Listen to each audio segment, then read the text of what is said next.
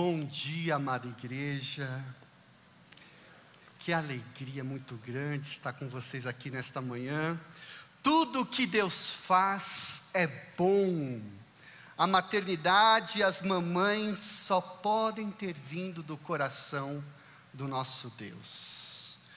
Nós vimos agora a, gene, a genealogia de Jesus, e ali por detrás de cada elo, nós temos uma figura de entrega, que é a figura de uma mãe. Uma mãe ali que se doou pelos seus filhos. Muitas vezes nós não percebemos é, através da linha da, da história, mas elas estão lá, amando e se entregando pelos seus filhos. Como o próprio Jesus, ele também teve a sua mãe que também se entregou por ele. E Ele é o nosso Salvador. E nós queremos agradecer pela vida de Jesus, porque Jesus veio. E quando nós pensamos na genealogia, percebemos sempre Deus edificando um povo para si. E Ele edificando esse povo, e Ele guardando, preservando este povo, para que Jesus, Ele viesse. E aí sempre as figuras das mães. Essa peça ela nasceu no coração de três mães, da, da Andréia, da Ionara e da Camilinha. E eu gostaria de agradecê-las, agradecer também a direção da Ionara, que nos abrilhantou com esta peça. E quando nós pensamos nas genealogias, nós devemos pensar também numa transmissão de conhecimento, na responsabilidade que nós temos de transmitir o conhecimento de Deus ao longo das gerações. E aí tem a responsabilidade nossa, da nossa geração, não só das mães, quanto, quanto, também dos pais, dos jovens, todos nós estamos envolvidos nessa missão de transmitir o conhecimento de Deus ao longo das gerações, a fim de que Jesus, o Messias seja conhecido em todas as épocas e seja conhecido a todos os povos. E nós temos no livro de Deuteronômio uma nova exposição, uma nova exposição da lei de Deus. É, é, Moisés recebeu a lei do Senhor no Monte Horebe, e ele tinha a tarefa agora de expor o que ele recebeu para uma nova geração. E eles, eles estavam prestes a entrar na terra prometida. Mas por que eu falo uma nova geração, uma nova geração? Vale lembrar que por causa da desobediência do povo de Israel, ao longo de 40 anos no deserto, o povo saiu lá do Egito, Deus libertou o seu povo com a sua forte mão, e de repente aquele povo desobedeceu ao Senhor e aquela geração inteira morreu no deserto. Algo ali havia se quebrado. E o livro de Deuteronômio renova essa aliança. Moisés é desafiado a falar novamente a lei do Senhor com o povo de Israel, ali próximo já a passagem do Rio Jordão, e aquela nova geração, aquelas novas pessoas, elas precisariam entender qual o coração da aliança de Deus. E nesse livro nós temos uma das passagens mais importantes de toda a Torá, que é a lei dos judeus. Para nós é os cinco primeiros livros da Bíblia, um dos ensinamentos centrais do judaísmo, é, que funciona como uma espécie de declaração de fé do povo judeu. Eles deveriam repetir duas vezes ao dia, pelo menos, que é o Shema. O que, que é Shema? É ouça, ouça Israel. E eu gostaria de compartilhar esse texto com vocês e mostrar para nós, como igreja, a importância também para nós, como igreja, desse texto que diz o seguinte: Ouça, ó Israel, o Senhor nosso Deus, o Senhor é único. olha e preste atenção. Ame o Senhor, o seu Deus, de todo o seu coração, de toda a sua alma e de toda a sua força Guarde sempre no coração as palavras que hoje lhe dou. Receba essas palavras, que essas palavras venham fazer morada na sua vida, venham encontrar lugar no seu coração, que você grave elas no seu coração. Ame o Senhor, o seu Deus. Ame o Senhor, o seu Deus, e grave essas palavras no seu coração. Mas não para por aí. Repita-as com frequência seus filhos. Converse a respeito delas quando estiver em casa, quando estiver é, caminhando, quando se deitar e quando se levantar, amarre-as as mãos, prenda-as a, a testa como lembrança, escreva-as nos batentes das portas de sua casa e em seus portões. Olha a preocupação de Moisés com a próxima geração. O sucesso do povo de Israel, que uma parte, uma grande parte, havia morrido no deserto, e agora um novo povo. O sucesso do povo de Israel na chegada da terra prometida estava fundamentada na observância dessas palavras, que segundo Jesus Cristo é o resumo de toda a lei Jesus, quando ele foi interpelado, perguntaram para ele, mestre, qual é o mandamento mais importante da lei de Moisés? E Jesus respondeu: ame o Senhor, o seu Deus, de todo o seu coração, de toda a sua alma e de toda a sua mente. Este é o primeiro e o maior mandamento. O segundo é igualmente importante: ame o seu próximo como a si mesmo toda a lei, olha o que Jesus diz: toda a lei e todas as exigências dos profetas se baseiam nesses dois mandamentos. O resumo, a síntese de tudo aquilo que nós lemos no Antigo Testamento em, termos práticos, é nós aprendemos que nós devemos amar a Deus de, com todo o nosso ser e, o, e ao próximo. E em outras palavras, acerca do Shema, podemos entender então: ame o Senhor com todo o seu ser e transmita esse amor aos seus filhos, à próxima geração. Nós recebemos de Deus, nós nos enchemos de Deus, e, e esse amor ele, ele alcança o coração dos nossos filhos. Primeiro nós amamos, vivenciamos esse amor, e este amor pode ser visto, pode ser reconhecido pelos nossos filhos, pela próxima geração. Isso quer dizer que se você não tem certeza do seu amor a Deus, e eu falo com temor, há um risco muito grande dos seus filhos, da próxima geração, não amarem a Deus. Nossos filhos, eles não precisam de pais perfeitos, eles não precisam, mas que amam a Deus e sejam coerentes com esse amor, que se arrependam quando precisam, que sejam humildes, que saibam pedir perdão para os seus filhos, que amam a palavra de Deus e que priorizam a Deus, coloque Deus em primeiro lugar, porque nós estamos nessa corrida de transferência, de legado, de deixar um legado para a próxima geração.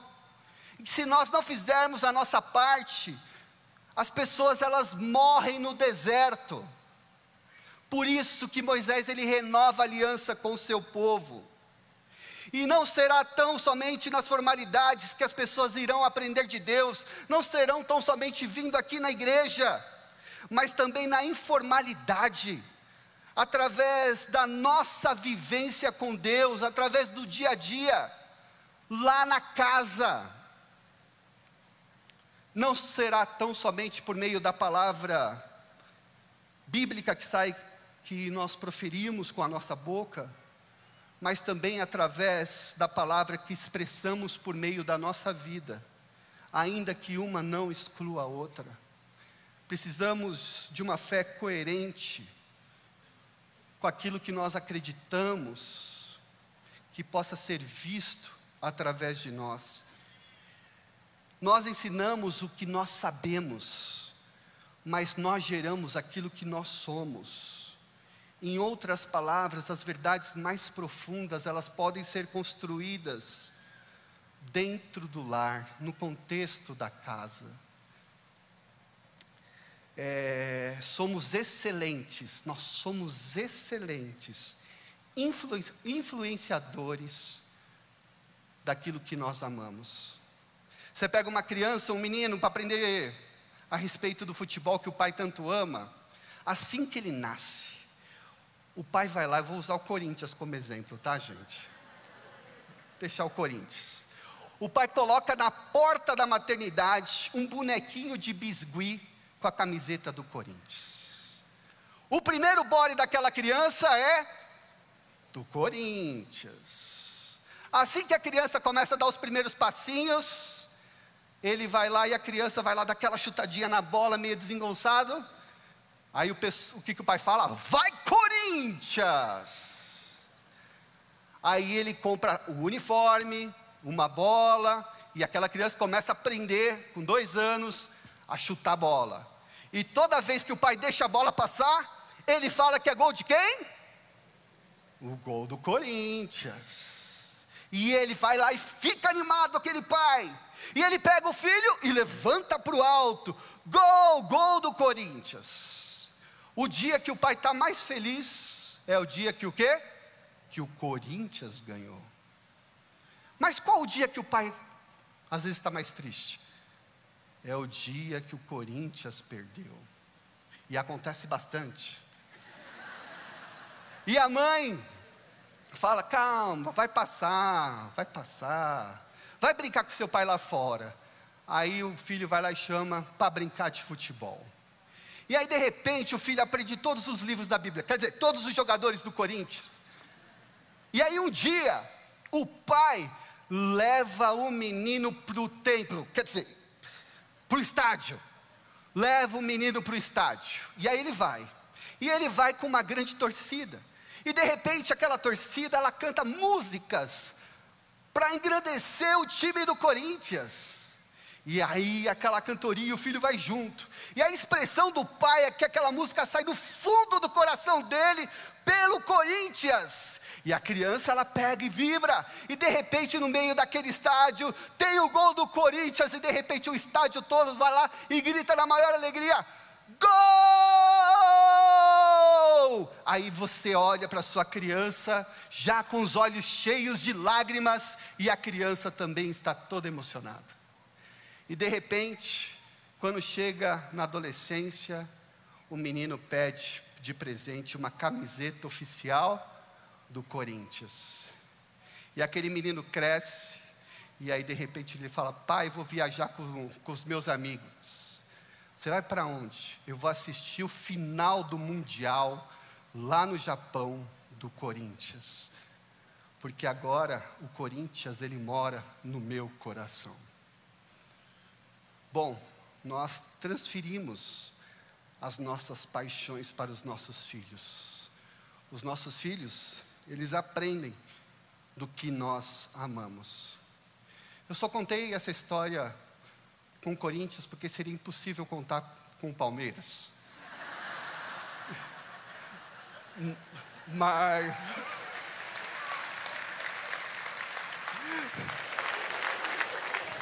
Mas na verdade, na verdade, é, é exatamente isso que a gente às vezes sabe fazer muito bem nós transferimos a nossa paixão.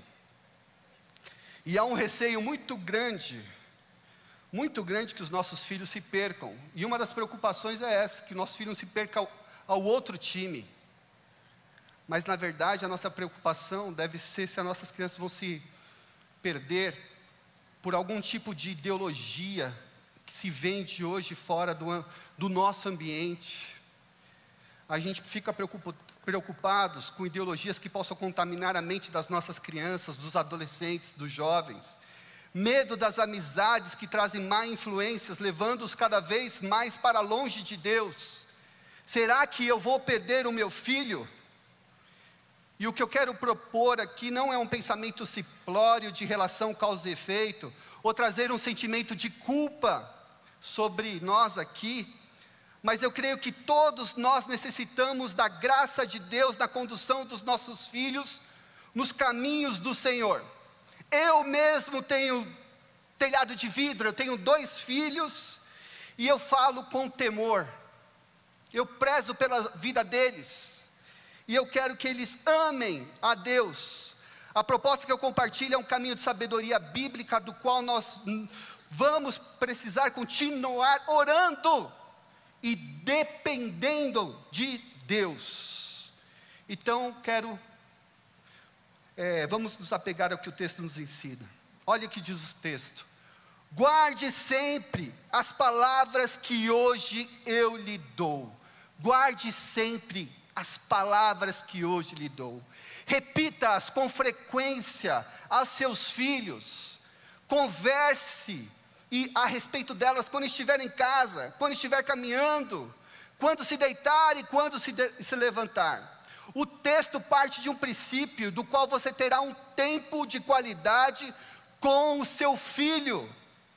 E eu gostaria de frisar esse tempo de qualidade com os filhos, ou seja, não devemos confundir ter tempo de qualidade com uma grande quantidade de tempo.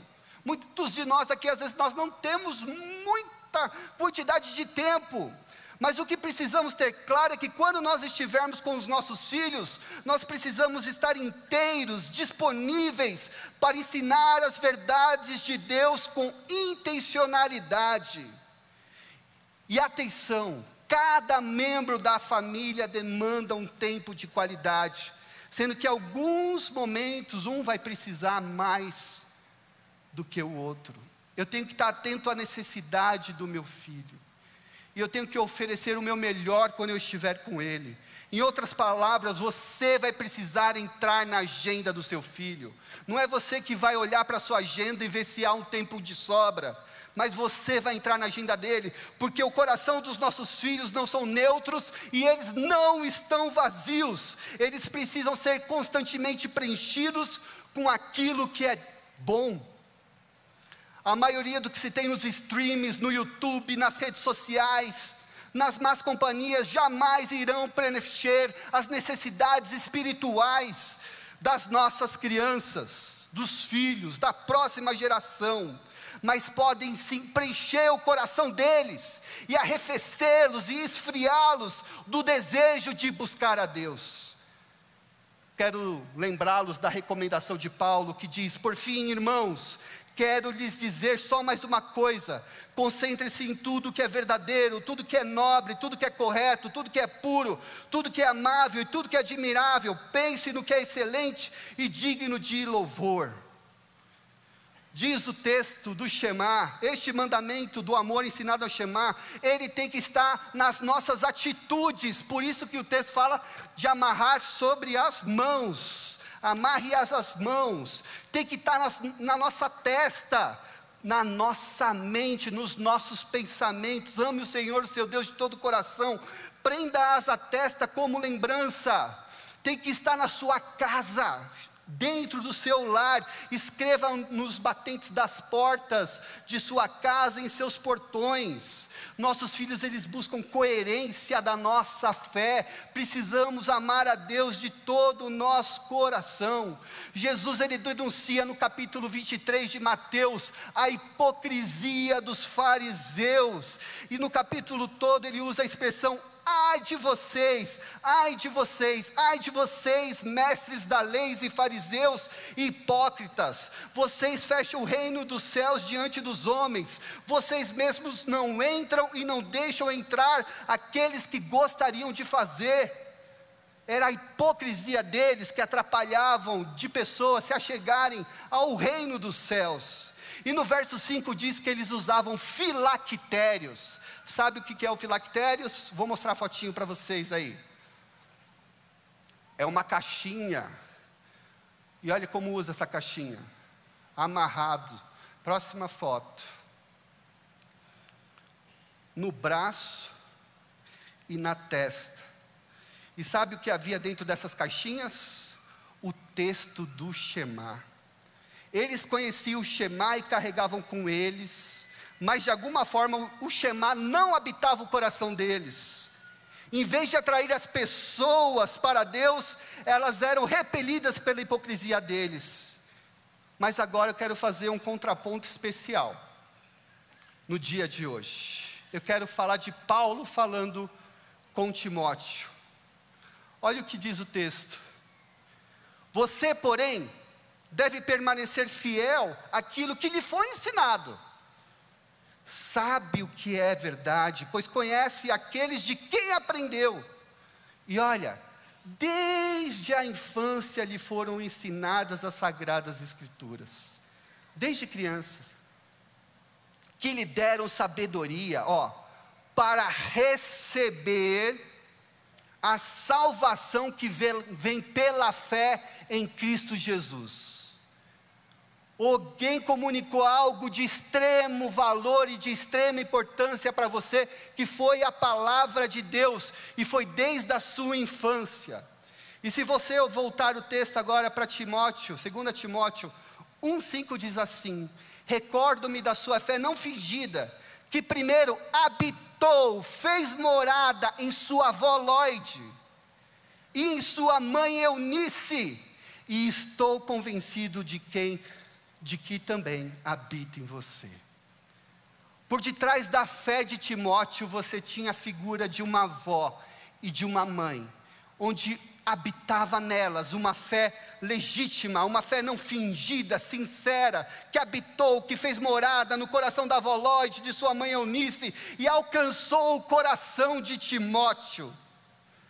Parafraseando, a fé que habitou a minha avó Rosa, lá no interior da Bahia, na cidade chamada Ibicuí, que habitou e que habita minha mãe Florinda, e que por causa dela aprendi palavras de Deus e que hoje habita em mim, e que pela graça de Deus habita na minha esposa Andréia, mas que também habita nos meus filhos Estevão e Mariana, para a glória de Deus.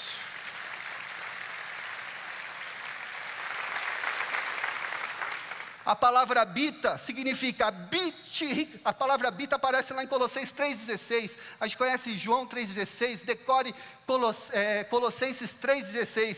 Habite ricamente vocês a palavra de Cristo. Fiquem cheios da palavra de Cristo. Ensinem e aconselhem uns aos outros com toda a sabedoria e cantem salmos, hinos e cânticos espirituais com gratidão a, a Deus em seu coração, fique cheio da palavra de Deus, que aquilo lá possa transbordar de você para aqueles que estão perto de vocês. Portanto, ame o Senhor, o seu Deus, de todo o seu coração, de toda a sua alma e de to, e toda a sua força. Mas como? Como às vezes eu não consigo? A experiência do amor de Deus só é possível como diz lá em 1 João 4,19, porque Ele nos amou primeiro. Nós precisamos ter uma experiência com o próprio Deus para poder amar. E aqui eu quero caminhar para o final da minha pregação, porque Jesus disse para a mulher samaritana: Mas quem beber da água que eu lhe der nunca mais terá sede.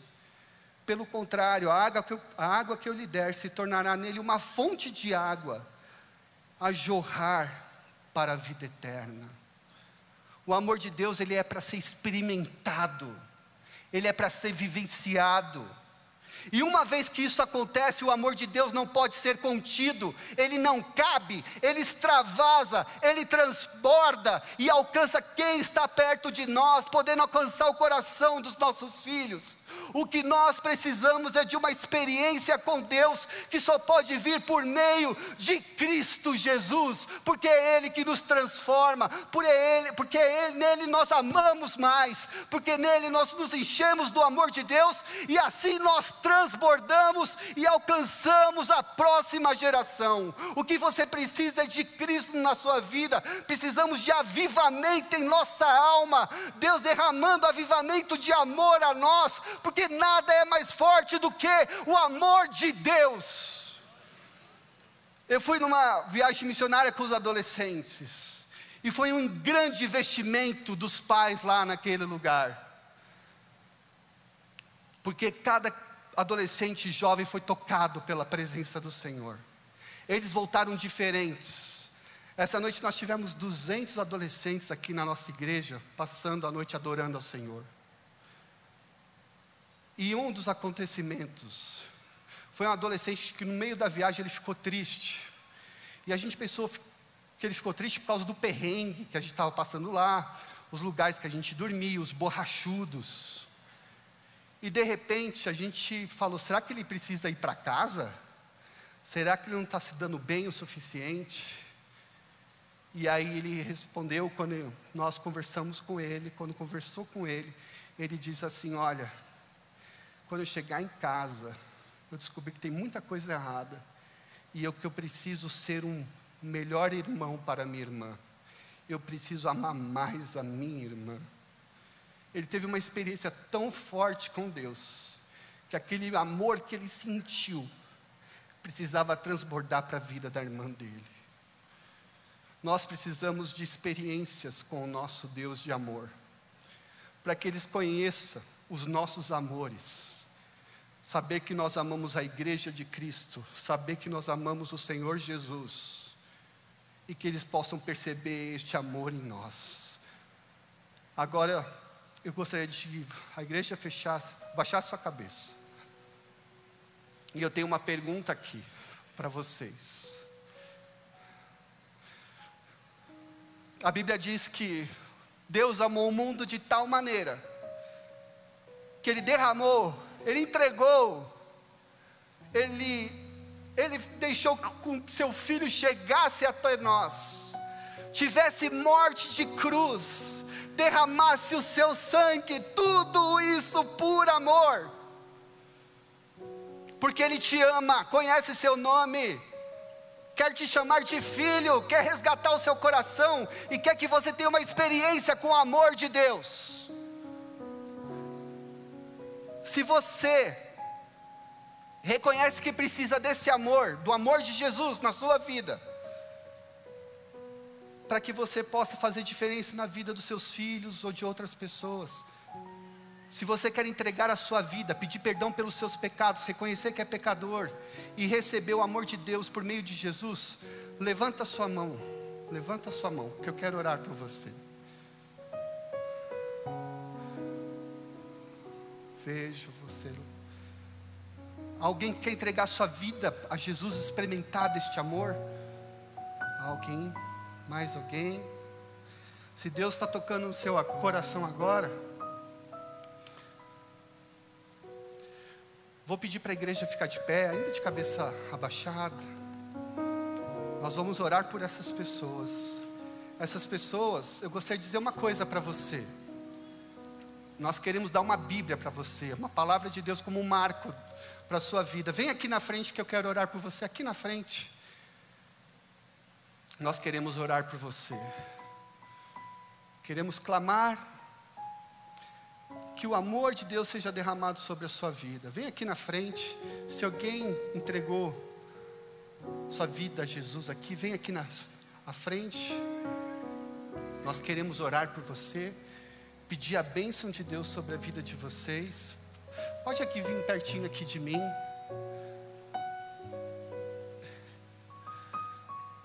Deus, Ele ama vocês de uma forma tão especial. Ele conhece a história de vocês. Entregou o seu filho para vocês e quer dar uma nova vida a vocês. Senhor Jesus, aqui estão essas pessoas, ó Pai te recebendo hoje como o único e suficiente Salvador. O Senhor conhece a história de cada uma delas. Eu te peço para que haja transformação na vida delas, ó Pai. que a tua doce presença, Senhor Deus, seja derramada sobre a vida delas por meio do teu Espírito Santo. Traga perdão, ó Deus, que ela possa, elas possam perceber a tua graça e o teu amor maravilhoso, ó Deus, que há em Cristo Jesus, que nos amou primeiro. Em nome de Jesus. Amém. Amém. Deus abençoe.